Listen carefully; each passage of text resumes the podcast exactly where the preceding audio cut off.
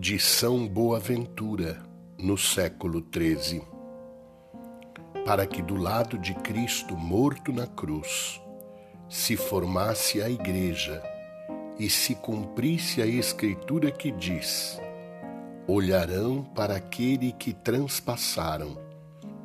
A divina providência permitiu que um dos soldados lhe abrisse com a lança o sagrado lado de onde jorraram sangue e água.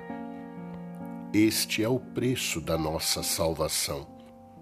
Saído daquela fonte divina, isto é, no íntimo do seu coração, iria dar aos sacramentos da Igreja o poder de conferir a vida da graça, tornando-se para os que já vivem em Cristo bebida da fonte viva que jorra para a vida eterna.